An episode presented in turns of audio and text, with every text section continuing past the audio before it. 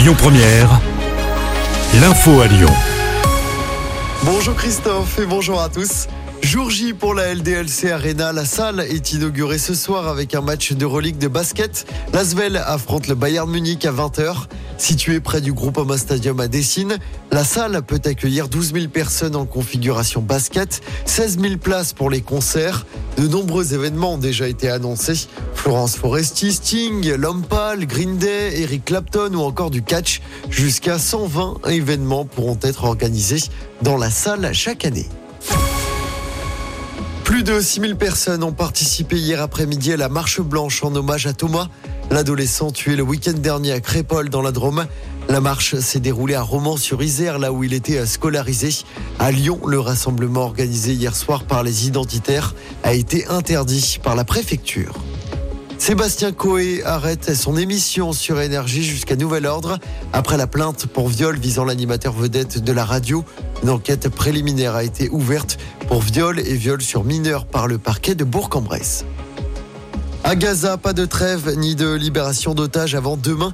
Précision cette nuit des autorités israéliennes. Il n'y aura donc pas de pause dans les combats aujourd'hui. L'accord prévoit, pour rappel, de libérer 50 otages contre 150 prisonniers palestiniens durant 4 jours de trêve. Et puis le jackpot pour une habitante de Tassin, elle a remporté 100 000 euros avec un jeu à gratter dans un bar tabac restaurant du quartier d'Alaï. Selon le progrès, la gagnante est retournée dans l'établissement pour offrir une boîte de chocolat. Et avec cette belle somme remportée, la dame annonce vouloir faire plaisir à ses enfants et ses petits-enfants. L'Olympique lyonnais a fixé le 6 décembre prochain après les incidents en tribune avant Marseille-Lyon le 29 octobre dernier au Vélodrome. Sur des images publiées sur les réseaux sociaux, on pouvait voir certains supporters de l'OL faire des gestes racistes devant les fans de Marseille. Les sanctions pourraient aller d'une fermeture du parcage lyonnais pour plusieurs matchs, voire un huis clos partiel ou total du groupe Ama Stadium. Toujours en foot, mais cette fois sur le terrain. Deuxième match et deuxième victoire de l'OL féminin en Ligue des Champions cette saison. Les Lyonnaises ont battu Saint-Polten hier soir au groupe Ama Stadium. Une victoire 2-0.